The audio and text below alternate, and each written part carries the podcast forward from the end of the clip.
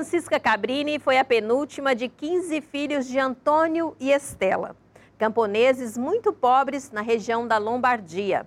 Nascida em 15 de julho de 1850, desde pequena se entusiasmava ao ler a vida dos santos. Fundou em 1877 o Instituto das Irmãs Missionárias do Sagrado Coração de Jesus, que colocou sob a proteção de São Francisco Xavier. Em 30 anos de intensa atividade, Francisca Cabrini fundou 77 casas na Itália, França e nas Américas, no Brasil inclusive.